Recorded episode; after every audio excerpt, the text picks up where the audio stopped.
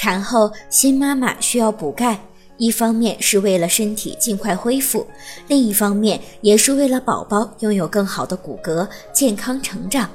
产后缺钙对新妈妈和宝宝的影响都非常大。新妈妈缺钙会出现腰酸、背痛、腿抽筋等症状，身体的恢复速度变慢。而新妈妈乳汁中的含钙量不足，就无法满足宝宝快速生长的需要，会影响宝宝的骨骼发育，造成佝偻病的发生。另外，新妈妈的身体机能较差，骨骼中钙的更新速度比较慢，对钙的吸收能力也不够，因此需要适量的补充钙。